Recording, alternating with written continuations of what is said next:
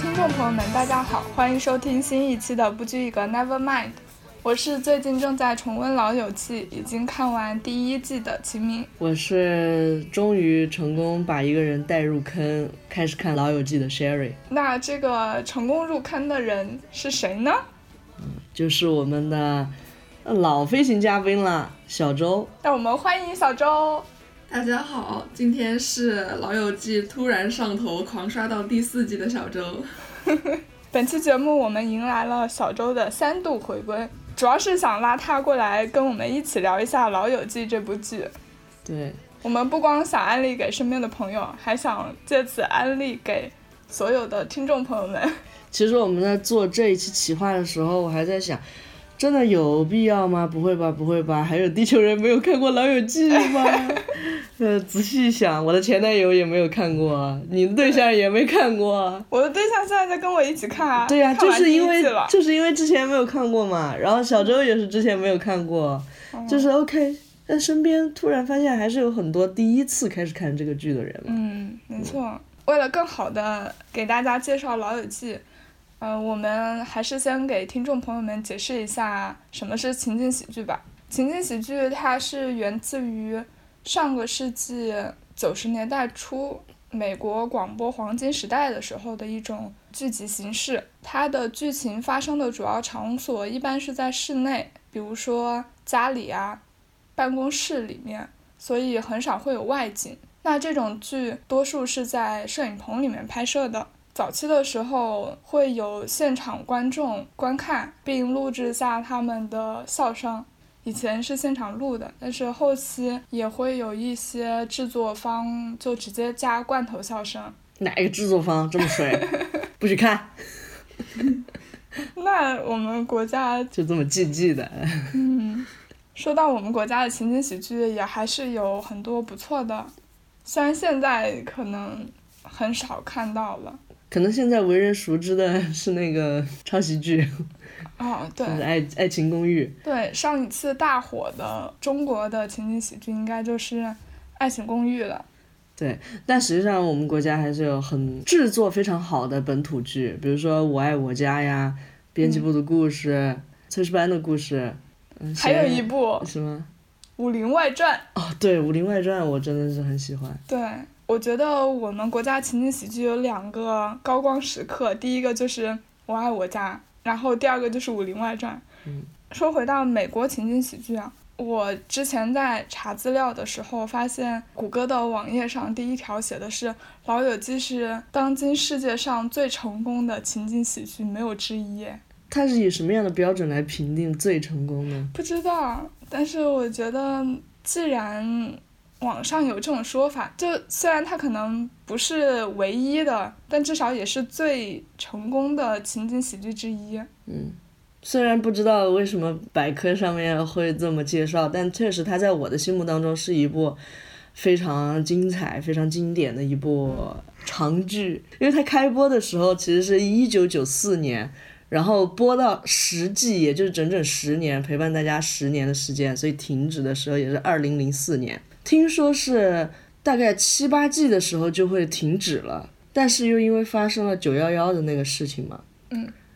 然后编剧们希望能够再把故事延长一分，然后让观众们都呃能够更有精神的投入到生活当中，所以才把这个剧就是硬往硬往下写。多写了两季，对，最后两季虽然有部分情节就是被观众诟病，但是整体来说，我觉得编剧的水准还是在的。不至于说《红楼梦》那种程度哈。呃，对，就不至于说是狗尾续貂。嗯，然后这里有几个数字可以让大家听一下，《老友记》它的开播时间是九四年的九月二十二号，那个时候我们三个人好像都还没有出生。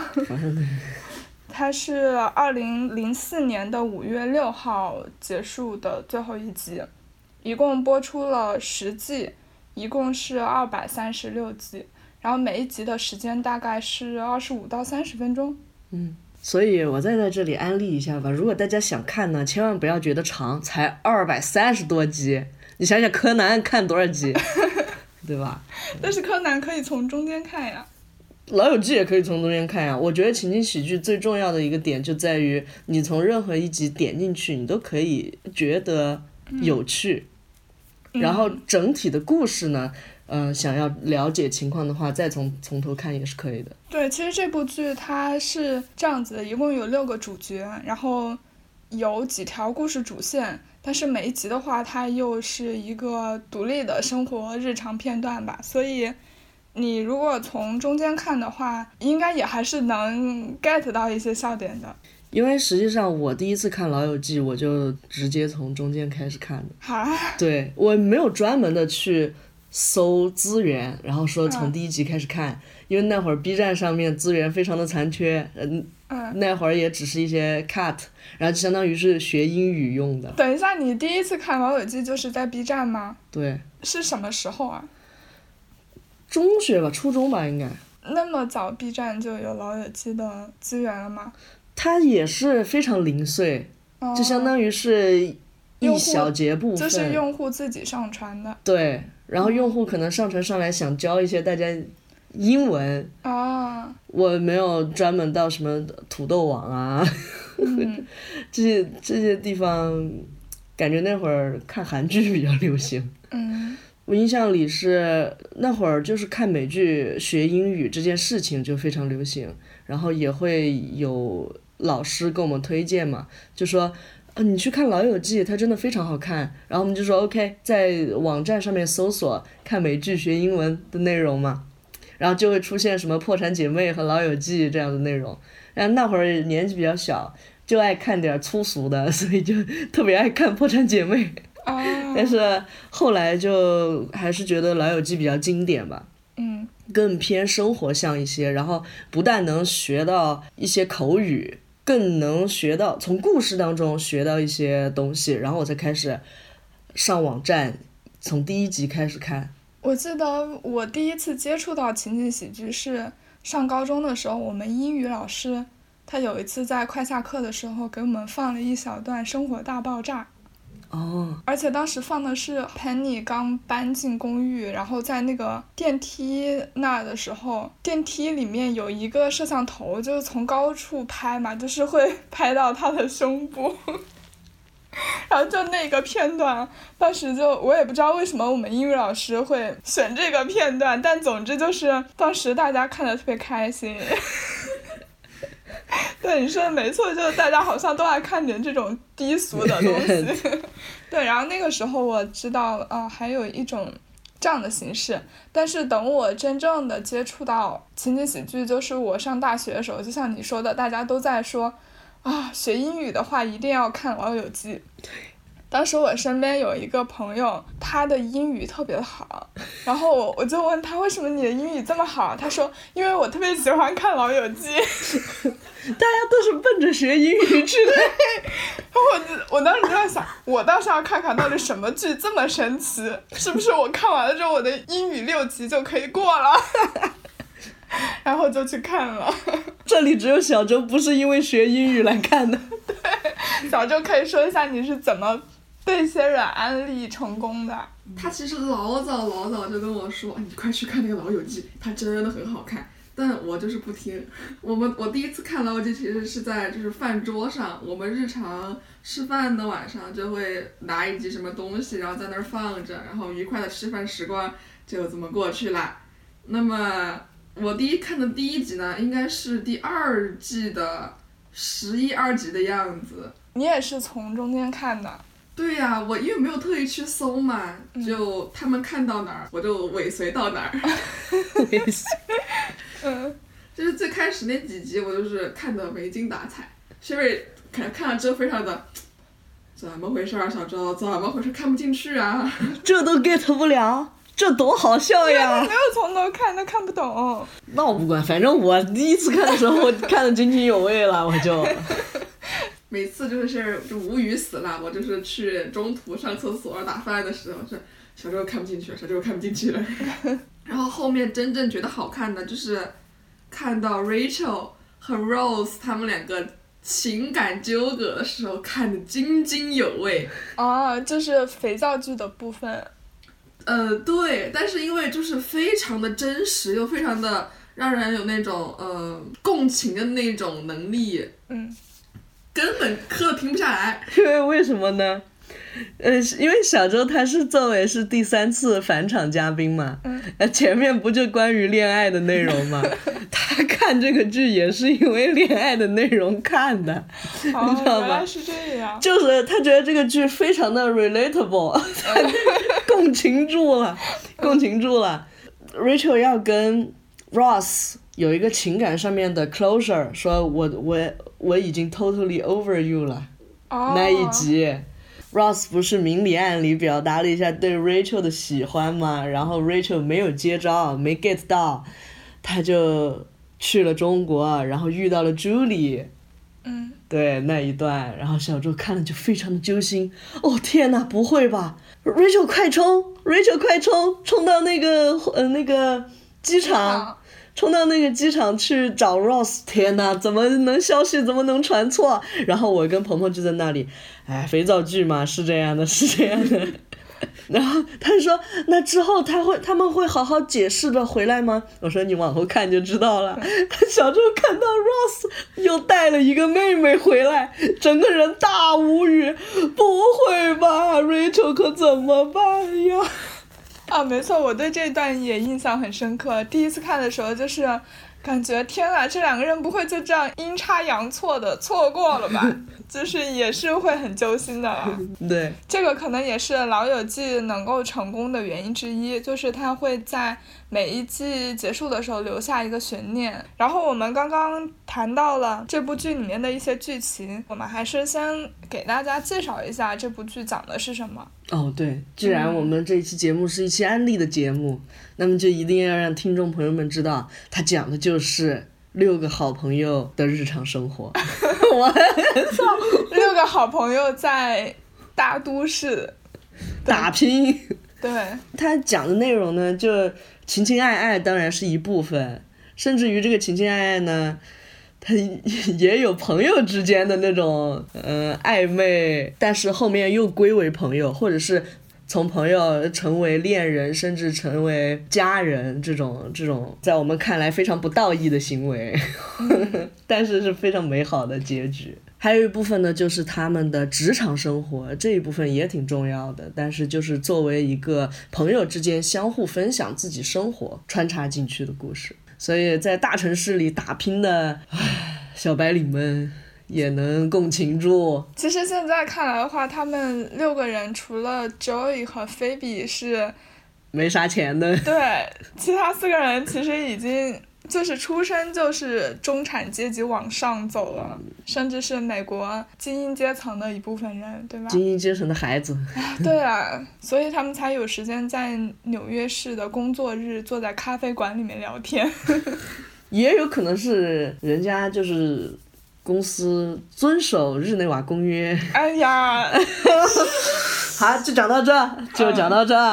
好，呃，我我再说的更详细一点，这六个朋友的线索人物吧，应该是 Monica，嗯，一个稍微有点强迫症，然后很爱照顾大家，很有主人公性格的女生。然后剩下的五位主角分别是他的的哥哥，对他的哥哥 Ross 是一个考古学家，嗯，研究恐龙的。一开始他是在一个博物馆里面工作，然后后来成为了大学教授。然后第三位就是他的 CP Chandler，嗯 Chandler 呢也是住在他对门的一个常住室友，对，所以他们俩呢其实认识的也算是比较久，而且 Chandler 是 Rose 的大学同学啊。嗯，对，然后千代的这个人的性格就是，因为他小时候家庭情况特别的复杂，就他们家虽然非常非常有钱，但是他的父亲最后是成为了变性人，然后他的母亲是一个写色情小说的畅销作家，就导致他童年有一些阴影吧，所以他的性格就是。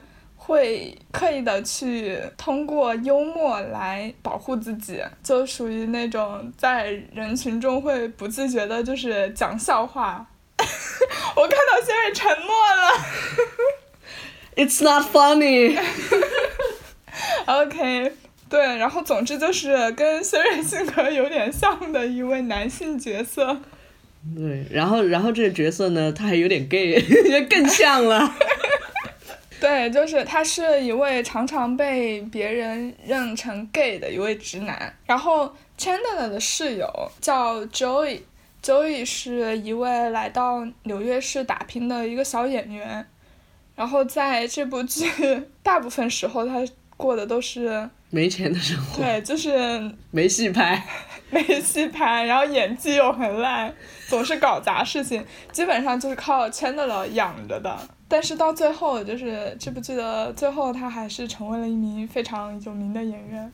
Joey 早期的人物性格就比较像一个 playboy，就约会各种女生。但是到后面，就是他的性格慢慢的就变成了一个单纯的吃货。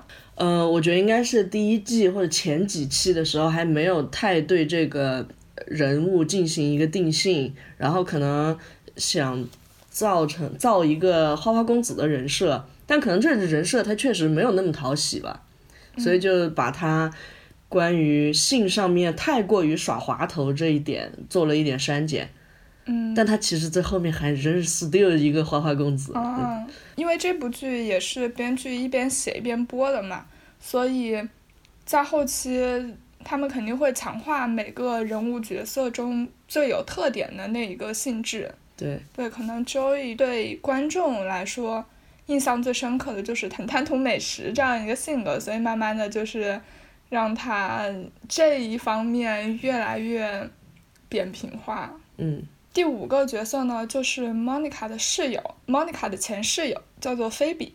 菲比是一个呃非常独特的女性，我觉得对菲比的评价其实挺两极化的。比如说，我就特别喜欢菲比，我特别能 get 到她有魅力的那一那一方面。然后菲比她是她童年过得非常的悲惨，这一段大家我觉得可以。通过去看《老友记》，然后慢慢梳理出来菲比的身世，她的身世简直是太乱了，每个人有不同的说法。对，小周看到第四季，终于开始真实的了解到菲比的生活究竟是什么。而且我觉得菲比可以算是整个主角团里面就是唯一的社会底层。嗯，但是他呃精神非常的乐观，我觉得。对，他的而且他是一个精神世界非常丰富，然后非常有自我意志的一个人。嗯，菲比她的主业是一个按摩师，早期就是嗯强盗，对对，他的身世非常的离奇，所以他早期就还干过强盗，然后也干过，在这个剧中他尝试了各种各样的工种，对，甚至还当过 Chandler 的秘书，对，那个菲比的感情线也是。挺让人唏嘘的。我觉得菲比呢，她是一个很有技巧。同时可以谈好几个男的，而且也可以谈女的，还可以谈 gay，对，有点像我是怎么回事？但是你要说他很花心呢，他又很对每一个恋人都很付出。嗯，对，所以我觉得菲比就是这个里面最复杂、最难以形容的一个角色。对，我们还是。总结一下最后这一位特别好总结的 角色吧。哎，最后一个角色就是 Monica 的现任室友 Rachel。嗯。哎，也就是我们刚刚前面说到跟 Rose 有非常复杂的情感纠葛的一个角色。为什么小周会感到非常的 relatable 呢？因为他感觉跟自己有点像。哦。嗯，他觉得就是一个傻白甜，初入社会的傻白甜，他是怎么？一步一步的看透感情的呢，然后又一步一步的升职的呢。嗯。那么 Rachel 她就是一个从父母的护翼下走出来的一位小公主。Rachel 她原生家庭怎么说呢？相当的有钱。对。他老爸资本心脏科医生。就是资本家的女儿。对的。对。然后这个剧就是从她逃婚那一刻开始的。嗯。突然就是在婚礼即将开始的前一刻，不知道怎么就是觉得要逃离这个地方了，然后他就穿着婚纱跑进了一间咖啡馆，然后在这间咖啡馆里面有他的高中同学 Monica 和刚刚我们说到的四位主角正在聊天，因为 Rachel 她在纽约城也没有什么其他的朋友了，反正就是逃婚，然后不请自来的住进了 Monica 的公寓。对，其实我觉得他的成长算是一条最主要的故事线吧。嗯。而且他也是整个主角团里面成长变化最大的。刚开始确实就是千金公主，然后什么都不懂。但是最后，她成为了一名优秀的时尚界的高层。当然，还有就是她跟 Rose 分分合合的感情，也是一直吸引观众看这部剧的原因之一。比如说小周，对吧？对，相当的重要。小周一听到 OK，Rose 跟 Rachel 的感情，那表情就是那个嘴就瘪了来，就是完全是一个 一字啊！天呐！好无语，小周，你现在看到第四季，你可以给大家总结一下前四季他们俩的感情线吗？他们俩感情线最开始就是以 Rose 单方面暗恋 Rachel 同学呢 get 不到为主，终于呢 Rachel 发现了这份心意，打算回报，呃，Rose 把 Julie 从中国带回来了，这好像就牵扯了可能有五个五六集的那种，然后再之后呢，就是他们两个正式在一起。非常的甜，就半季吧。半季之后呢，小周气死了，就半季吧，也就半季吧，气死我了，也就半季吧。由于 Rachel 同学呢，就是把咖啡馆服务生这个工作，呃，辞掉了，然后去呃时尚行业去寻找工作之后呢，咱们 Rose 同学感到了一个深深的焦虑，因为 Rachel 非常的美丽、好看，而且很优秀，这个人。Rose 这个时候呢，就是开始各种的怀疑，把 Rachel 带进时尚行业的这个介绍人 Mike，然后这儿又可能有个五六集，来了经典的桥段，We're on the break。实际上就是他们在一起之后，因为，嗯，中间又发生了一些误会吧，导致他们争吵，然后 Rachel 跟 Rose 说我们需要暂停一下。嗯。但是 Rose 就以为他们已经分手了。然后他当天特别的难过，于是就去酒吧喝酒。正好有一个女人勾引他。对，然后他们就，之后第二天 Rachel 还是心软，就是想过来复合嘛。结果就是因为这件事情，他们发生了全季最大的一次争吵。We were on the break。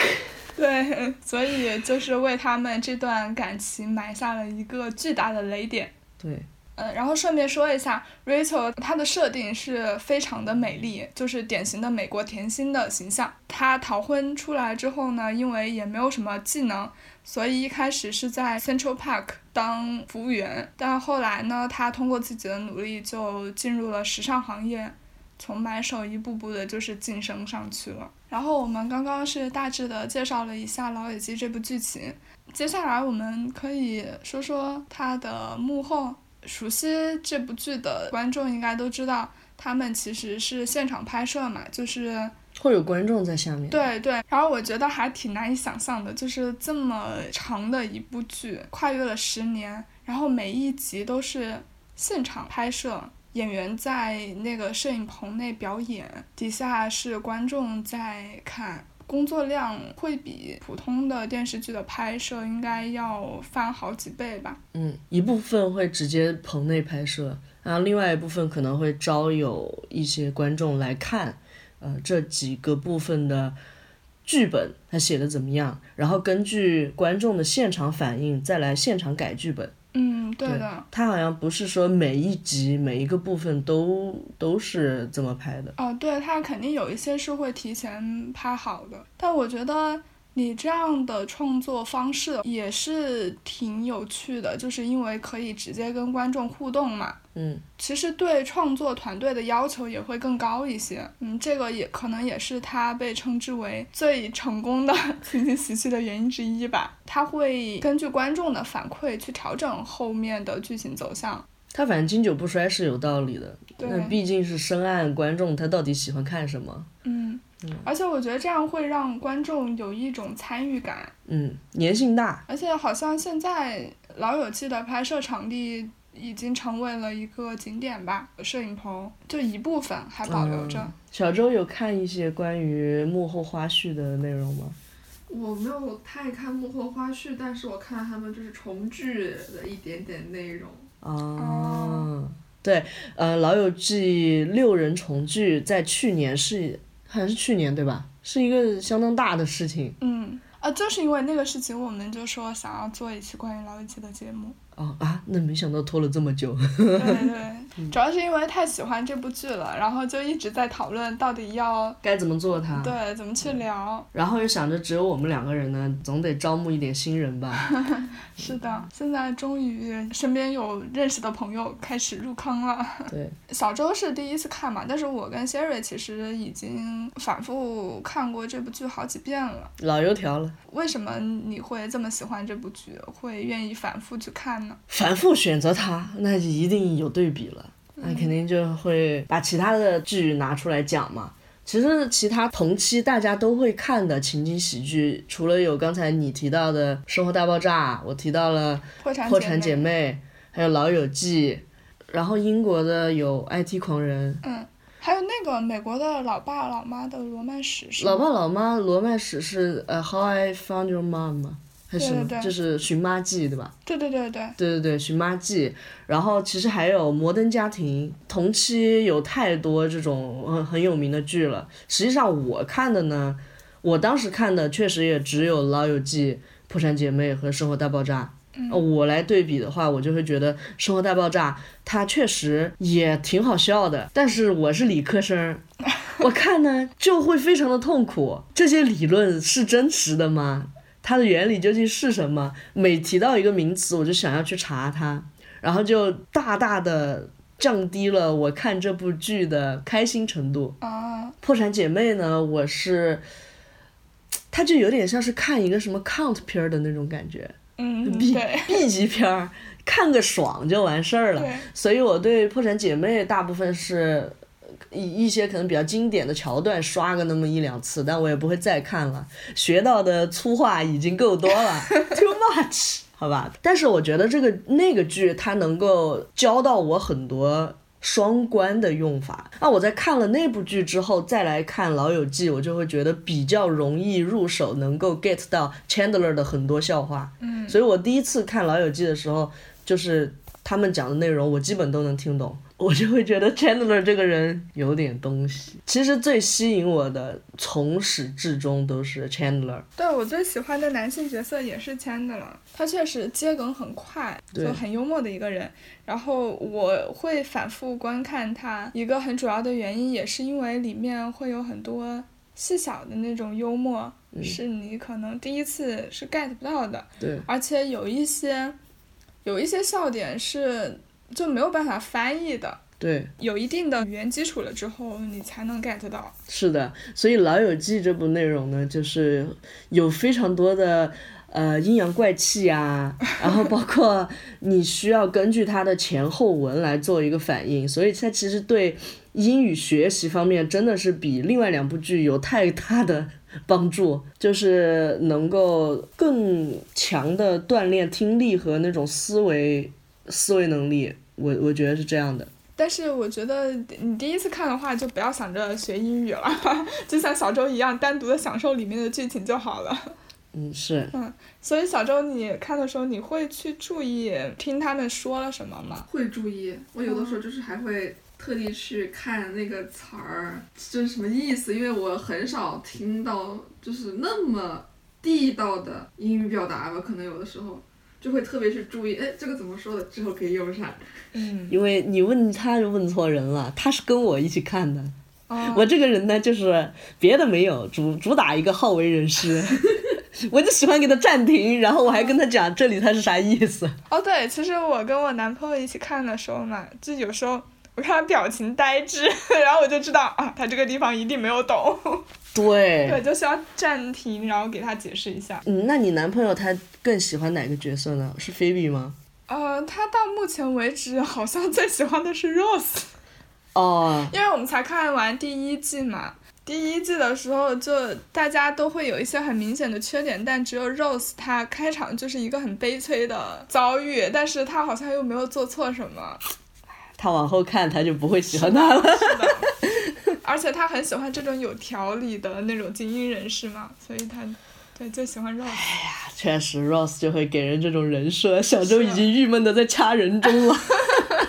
对，死我了！看到后面会反转的，我相信。呃，我还记得我前男友他看《老友记》的时候，他就是一个我非常失败的安利对象，就完全没给他安利出去。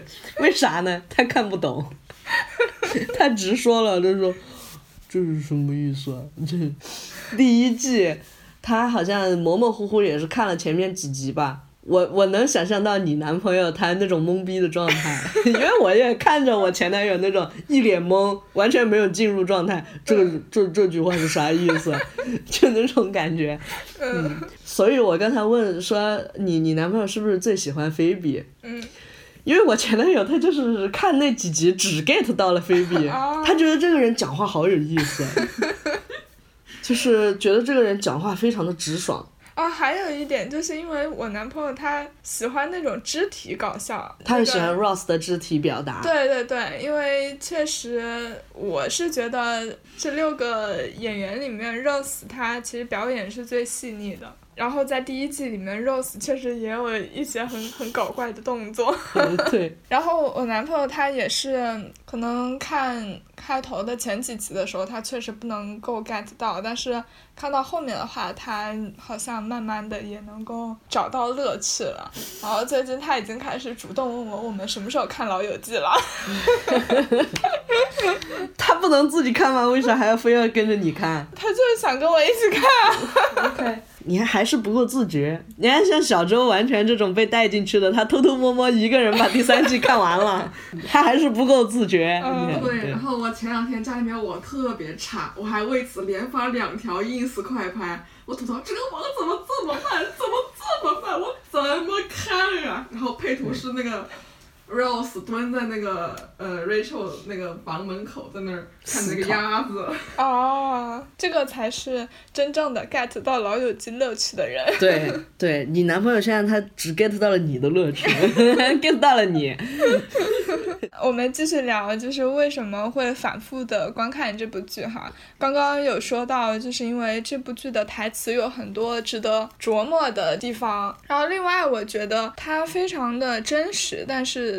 又给了我们一种乌托邦的世界，就是你总能在这六个角色里面找到一些共鸣，但是它又比你身边的现实好像更美好一点点。我觉得这部剧里面每一个人他处理这种感情、人际交往关系的这种方式，就挺值得我去学习的。也是看这部剧，它就塑造了我很多，包括可能。听我们以前节目的朋友会知道，说我我喜欢那种从朋友开始变成恋人，但是也很惧怕这种关系，嗯，就是非常向往 Chandler and Monica，但是又很害怕变成 Ross and Rachel。啊，对，啊，对对对，我想起来了，你确实，你当时说的时候，我就想到这两对情侣了，嗯，对吧？嗯。实际上，我比较害怕从朋友变成恋人的一个原因就是分手了咋整呢？那互相朋友之间接下来该怎么相处呢？其他的朋友之间应该怎么相处呢？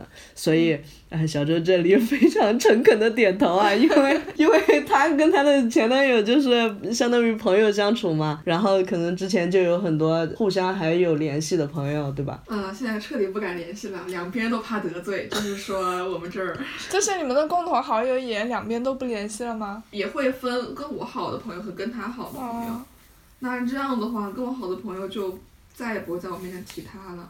那跟他好的朋友也不会太在我面前出现，就这样。哦，那说到这个，其实我觉得《老友记》里面他们处理人际关系什么的也不是十全十美的，他们会有很多做的不好的地方，或者说在大家看来是三观不正的一些举动。但是我觉得这个就正好是真实的点吧。对，就是你你看到能学习的地方你就去学了，你看到批判的地方你就去改正它。对。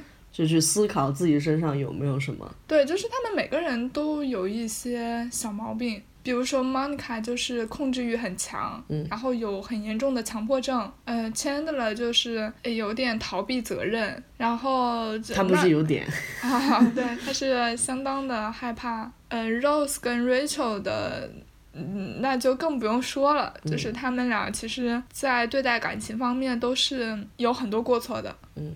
其实，在这里可以对比另外一部大家比较熟悉的剧，就是《爱情公寓》。然后，我觉得《爱情公寓》之所以让大家没有办法接受的一点，就是它有很多设定是照搬《老友记》的，但是呢，因为它在本土化的过程中就是没有做好嘛，所以就会让我们觉得，呃，主角的生活它是很悬浮的。对，另外一个方面是啥呢？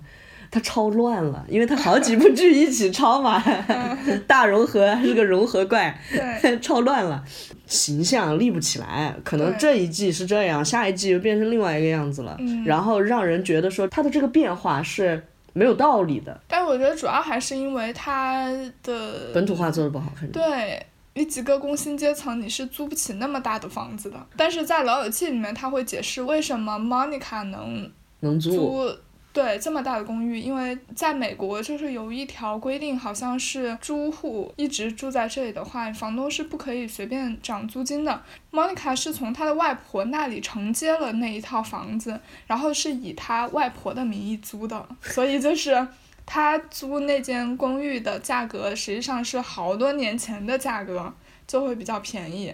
至于像 Joey 和 Chandler 他们租的那间房子就会比较小一些，对，就很符合他们的人设。实际上《爱情公寓》对他们为什么能租得起房也是那个理由就很牵强啊，非常的扯，但是也是有有这么一个理由。就是什么情侣情侣入住房租减半还是什么的，对对对，这样一个哦，什么房租减半，水电全免。啊我第一次看的时候，我心想，还有这么好的事儿，我得想想从哪儿整一个，我也要去上海发展。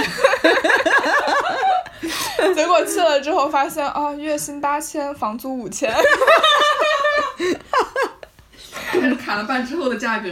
根本活不下来。对啊，嗯首先这一点就很难让人共情了。呃，如果是还没有看过《老友记》的朋友，但又看了《爱情公寓》的话，你们可以去看一下《老友记》，真的，你就会觉得天壤之别吧。而且可能部分剧集你会非常的眼熟，对，因为我才看完，就是对比到国内曾小贤在诺兰和胡一菲中间选择的那个片段，就是嗯。Rose 在那个 Bonnie 和 Rachel 之间选择那个片段，非常的经典，就是说，我好像看过这一部 的感觉。然后我觉得以我一个就是看完《爱情公寓》全集，然后再转过来看《老友记》的这么一个人来说，我觉得《老友记》就是 Plus 中的 Plus，呃，形式逻辑非常的完整，然后人物非常的饱满，嗯，就是有人的那种。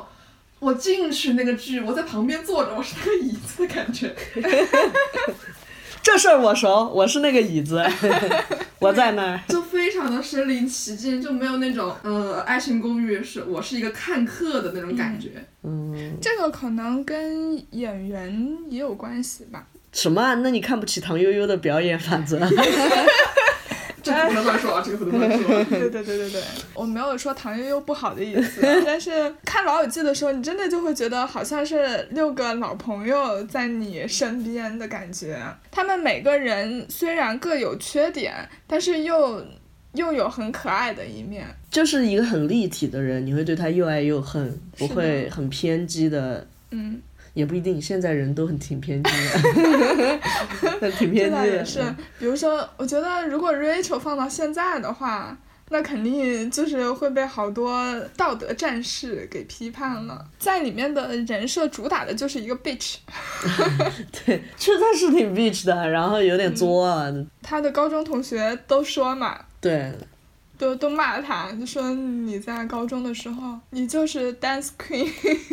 就是那种活在自己的小世界里面，然后觉得大家都应该围着他转的那种人吧。嗯只是说他后来成长了，也知道照顾周围的朋友，嗯我觉得这样也还挺感动的。嗯，而且他后来长大过后不作了，我很喜欢。她后面就是长成那种成熟女人，雷厉风行，面对工作的时候又很一丝不苟，面对感情的时候又拿得起放得下。嗯，那会儿我是很欣赏的。Rachel 不是纯纯是我吗？copy copy 过去了。加油吧，你以后也会成为嗯，女强人。另外，我觉得这部剧特别触动我的一点就是他对于女性的态度，其实是很前卫的。是哪怕是放到现在，我觉得他的女性意识都是走在世界前端的。比如说像 Rachel 最经典的那一句“没有子宫就没有发言权”，对吧？嗯然后那一句那一句是 Rose 的演员写的，嗯，对，虽然他在剧里面演一个非常大男子主义的人，然后我觉得还有印象比较深刻，比如说在第一季的时候，Rachel 交了一个意大利的男朋友。但是那个意大利的男朋友他骚扰菲比，经过这件事情之后，他直接去找到 Rachel，说了出来。对，说了出来。然后这两个女性没有大家想的对撕逼什么的，而是共同去骂那个渣男。对，但这一点就非常值得国内的很多编剧去学习。对，为什么要搞雌竞呢？对吧？对我觉得非常触动我的一点就是他们之间非常非常深厚的友情，然后重点体现就在于，呃，有一幕是，呃，Chandler 和呃 Joey 陪菲比去找爸爸，然后他们在那个菲比的那个出租车上等了一晚上，然后菲比还是没有迈进他爸爸那个房门口。就是他们回来之后，虽然等得很不耐烦，而且特别特别饿，就饿了啃三明治，回来还是在安慰菲比说没事，it's OK。嗯真的特别感人。然后第二幕就是呃，Rachel 和 Rose were on a break 之后，那个 Rose 去开车送油给他们的时候，我觉得就是也是非常非常的感动。这一部分就是他们俩属于分手了，然后闹得很不好看嘛，所以剩下的朋友们可能会这周陪一下这位，下周陪一下那位。对，这个这个地方真的很真实，就是当你的两个朋友他们谈过恋爱又彼此分开的时候，你该怎么办呢？对，而且又不是那种很和谐的分手。是啊，这种情况下，大家都在陪 Rachel 的时候，Ross 一个人孤零零的吧，在家里。这会儿呢，啊，Rachel 他们一车抛锚了，反正没油了。嗯，Ross 开了很远的路，然后把油送过来。这种友情真的是我觉得有点可遇不可求哎。现实中，你如果真的有这么好的朋友，作为都市打工人的话，真的是一个巨大的慰藉。确实，其实不止里面的主角，每个人都很可爱，人物很丰满，就是里面的很多配角也让人印象很深刻。比如说像 Chandler 的前女友 Janice，嗯，Janice 也是一个非常有人格魅力的一个人。对我觉得她也是独立女性的一个代表。就虽然她身上也有很多让人难以忍受的一些小毛病嘛，比如说她的笑声非常的夸张，她其实是一个非常有魅力的角色，我很喜欢他，他相当的乐观，就是想着去克服他吧，因为如果是 Rachel 遇到说你你你不喜欢我的这个点，Rachel 可能会在这个点上面纠结很久，然后自自己会内耗，会不舒服。对，但是呃，Janice 她得知了自己的对象的朋友们可能不是很喜欢自己，他就选择直接的把这件事情说出来，然后说，嗯、你跟我相处一下嘛，我们一起出去玩一下，你就会喜欢我了。对，对自己是非常自信的。我觉得他是运气很好的菲比，可能客观条件比菲比更好，但是他们的内在都是一样的。Janice 对待感情也是非常的干脆利落。嗯，就他虽然被签到了甩了好多次，但是他从来不抱怨。对。那我喜欢你是我的事情，嗯，对，然后我也付出了，我也确信你会想我，嗯，这事儿就非常好笑。是的，对是的。还有其他的比较闪光的角色，比如说，舔狗干 Sir，对，干涩就是在咖啡馆里，嗯，默默打工并关注 Rachel 的一个，舔狗，对，太惨了。感觉内心是剧足，对对，他的搞笑点主要就在于他的一些内心 OS。对，然后还有 Monica 的前男友 Richard，对，让观众非常的意难平。对，Richard 勾起了多少观众的 daddy issue？是，是一个很有魅力的中年大叔。然后 Richard 是 Monica 爸爸的朋友。对，尤其是那会儿，呃，拿 Richard 和剧中三位男主演来做对比的话，你会发现他是非常成熟可靠的一个人。可能唯一的所谓的缺点就是年纪确实太大了。五十多了，但是保养的非常的好。你想想，言承旭现在也四十多了。如果言承旭这会儿过来跟你谈恋爱，对呀，而且言承旭现在还在剧里跟二十岁的小女生谈恋爱呢，对，都毫无违和感。对的，对的。嗯，我们看 Richard 跟 Monica 的时候也是这种感觉。嗯，真情实感的为这段感情哭过。是，小周，小周究竟是？怎么对这个剧就是产生高度的依赖的呢？看了 B 站的剪辑 cut，就是那种什么配上了中国的哀怨的情歌，啊，剪了一段 Monica 跟 Richard 的故事啊。哦，原来是这样。对，小时候就一直在那里哭，对，就是为他哭过。嗯。那么这个东西就深深的吸引了。对，所以啊，就是这里面不光主角让人印象深刻，就是有很多配角，而且我们刚刚说到的那些让我们印象深刻的配角，除了甘 Sir，其他人也出场没有多久的，嗯，但是也能够给我们留下那么深刻的印象，牵动观众的情绪。对，哎，这里面。美女帅哥云集，嗯，还经常有大牌客串，比如说我记得，嗯，那个布拉德皮特，啊，他客串的时候还在跟 Jennifer 谈恋爱，但是他在剧里面演了一个高中时期特别讨厌 Rachel 的一个人，对 对对，然后成立了一个讨厌 Rachel 学会，对，但是就是大家再去看那个剧的时候，你就会发现你根本讨厌不起来嘛，你这个人是不是偷偷黑转粉？愤恨的眼神里面其实是爱意，而且他们那个协会最搞笑的就是只有皮特跟 Rose 两个人，结果一个是剧里面偷偷喜欢他，一个是现实里很喜欢他。对，对，好笑啊！是。对，其实我我印象比较深刻的大大牌客串是呃 Julia Roberts，大嘴美女演的那个 Sus Susie Pants。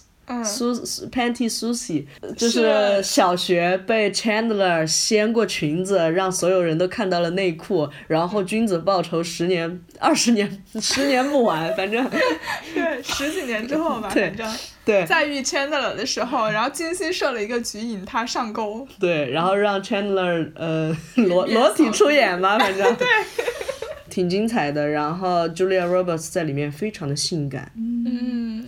鹏鹏最喜欢的、印象比较深刻的就是波姬小斯演的 Joey 的疯狂的影迷，哦，那个舔手的变态，哦，我有印象，有印象，天啊！因为舔手的动作实在是太变态了，感觉要感觉要把周易吃了。对，就是一个大美女，然后在剧里面演的一个变态变态粉丝。对。这种反差也是特别有趣的。对。然后我印象很深的还有就是是 Monica 和 Rose 的表妹，就是那个甩头发甩头发的女的。对。噔噔噔噔噔。对，就是甩头发，连菲比都看呆了的一个角色。对。太有趣了。嗯。哦，还有拉夫劳伦亲自出演 Rachel 的大 boss，是上司。是的，如果你熟悉欧美明星的话，就会觉得非常精彩了。是的。时不时又出来一个美女，你像 Chandler 的老爸老妈都是美女演的。真的不是一个变性演员吗？不是不是。不是吗？对，他是他年轻的时候非常的漂亮，就有点波姬小丝那种味道。哇，他演的好好呀！好像变性人啊，对吧？对，还有 Chandler 的老妈真的是风情万种。对。太美了。尤物。嗯，对。然后去写色情小说，感觉非常的有代入感嘛？啊，是呀。而且我觉得，对于喜欢研究穿搭的人来说，这部剧也是一个宝藏。对，可能这个剧它，嗯，能够这么火，也是就是从当时到现在都一直能够这么火，呃，穿搭绝对是功不可没的。对，特别是前面几季的时候，无论是女性角色还是男性角色，他们的穿搭都是一个很好的范本。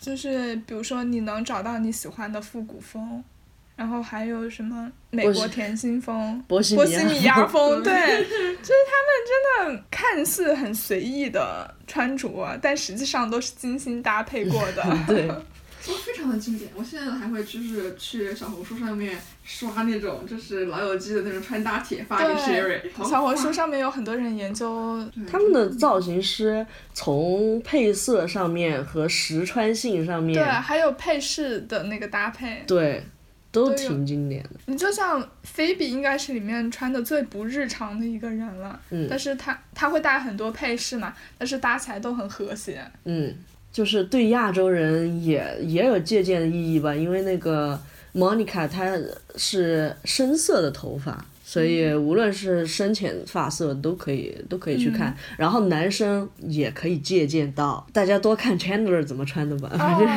千娜的穿。是的因为他实在是太 gay 了。但是反正少学 Rose，哎，但是我觉得后期 Rose 的穿搭也很好哎，她的各种衬衫我是挺喜欢的。那可能有了一个搞时尚的前女友吧。哦，有道理。嗯，但这剧确实到后期，大家可能穿搭就更朴素了一些，更偏向职场了一些吧。嗯因为呃，据说是被观众反映说啊，你这个剧明明说是要反映现实的呀，现实里面没有人穿这么好看。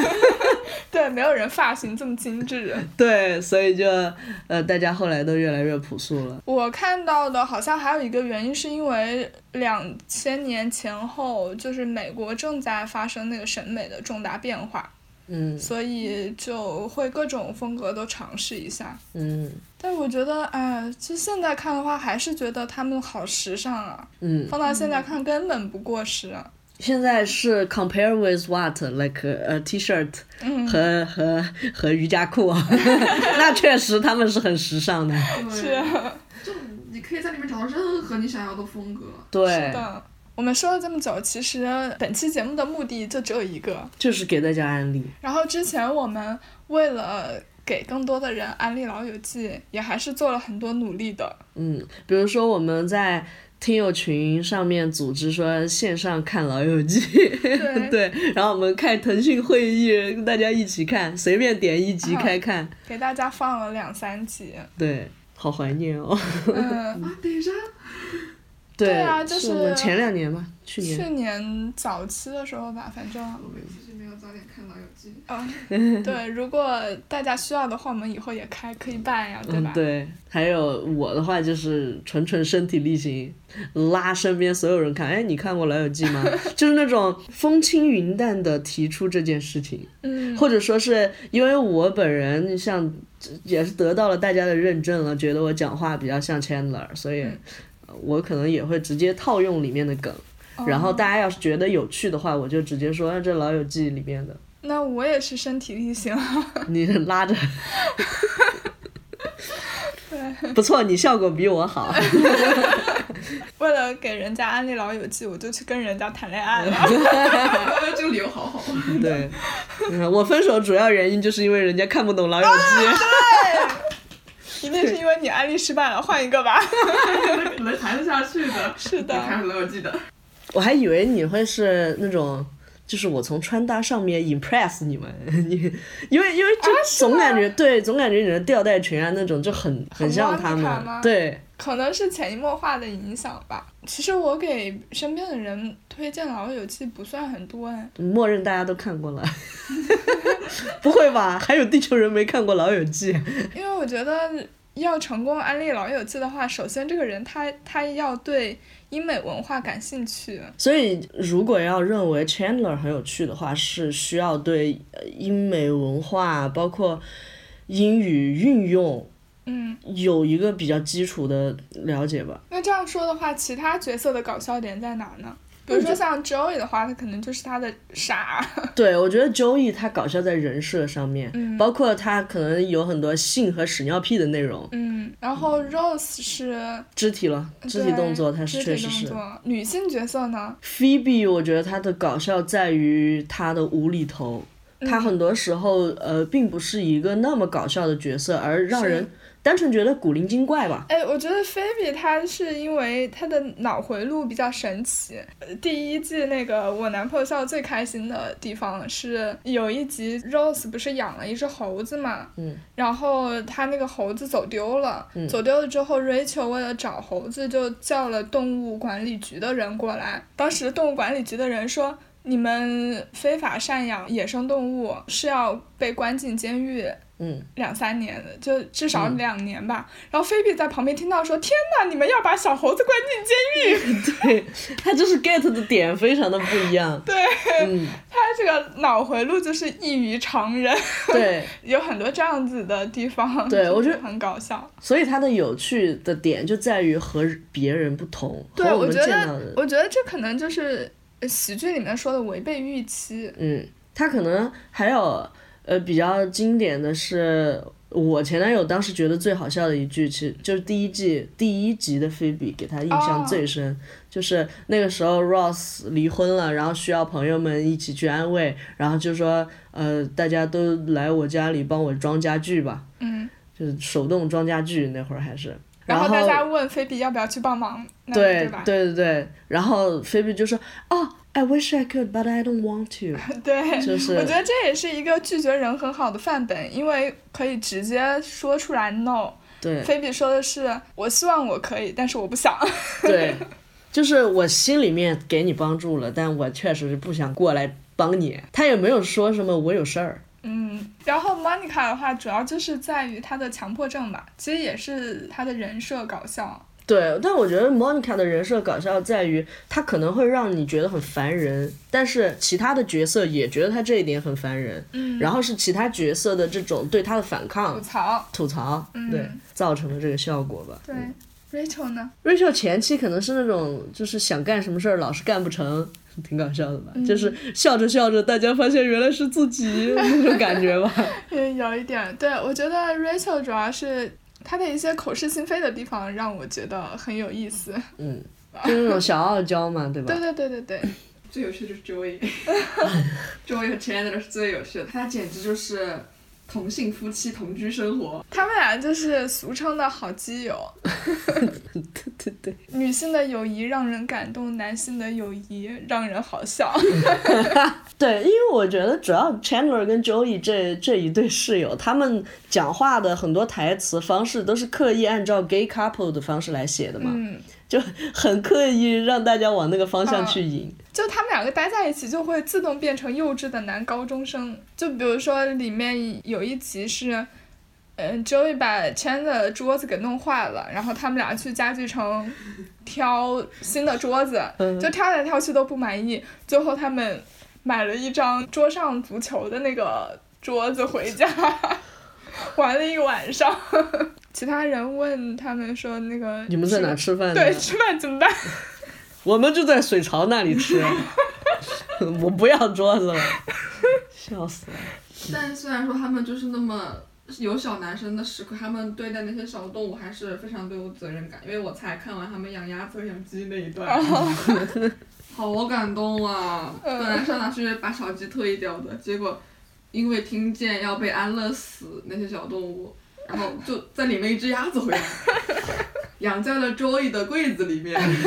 我觉得这就是另外一个点，就在于他对于生命还有很多观念上面，可能呃每个角色各有各的想法，嗯，反而让人带入一种探讨吧。因为现在的那种美剧，它可能更想要直接的给你灌输一个政治正确的内容，就是太过于强烈了。说到政治正确，我突然想到，大家说《老友记》唯一值得诟病的地方就是，没有黑人演员，对，就在那个时候，可能美国还是白人当道，就没有涉及到这一方面的政治正确。但其实想想呢，就是 Ross 谈了一个中国籍的女朋友，然后 Chandler 有过一个黑人上司，嗯，但是 Rose 后面也谈过一个黑人女朋友的。嗯，对对，我的意思就是主角团里面他没有一个政治正确的人物进去。嗯但实际上，本来你说这个剧它也不是说面面俱到要反映所有人种。我觉得《老友记》对我来讲，它是一个能够启发很多方面的意识，但是又不至于把你按头往那个方向去靠。对，他他不强行，不刻意。对他不会强行的跟你说女性就应该怎么样，应该怎么样。他可能通过这三个女性之间成长的方式来告诉你，可以往这个方向去走。嗯，对，你也可以恋爱脑，然后你的朋友们会给你打醒。对，然后你也可以想人生目标就是当一个贤妻良母。对，总之就是这部剧里面还有很多你可以学习的地方，我们在这里就先不赘述了，因为我们后期其实是计划做一系列节目 来好好聊聊这部剧的。对，这期主打一个案例，主打一个闲聊。呃对，那今天就聊到这里吧。嗯，下一期朋友们想要听什么呢？请积极的在听友群里、在评论区里告诉我们你们的想法。对，希望大家多多和我们互动。有机会的话，我们还可以在线上看。对，线上一起观看《老友记》啊，《老友记》应该给我们打点广告费，但是人家可能也不在乎这点钱。对，那今天就聊到这里了，我们下期再见，拜拜。拜拜。Never needed anyone. And making love was just fun. Those days are gone. Living alone, I think of all friends when I the telephone, nobody's home.